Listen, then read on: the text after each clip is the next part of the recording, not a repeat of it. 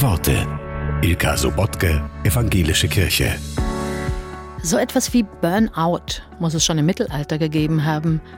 Da empfiehlt der Mystiker Bernhard von Clairvaux, wenn du vernünftig bist, erweise dich als Schale, nicht als Kanal, der fast gleichzeitig empfängt und weitergibt, während jene wartet, bis sie gefüllt ist. Lerne auch du, nur aus der Fülle auszugießen und habe nicht den Wunsch, freigebiger zu sein als Gott. Die Schale ahmt die Quelle nach. Erst wenn sie mit Wasser gesättigt ist, strömt sie zum Fluss. Du tue das Gleiche. Zuerst anfüllen und dann ausgießen.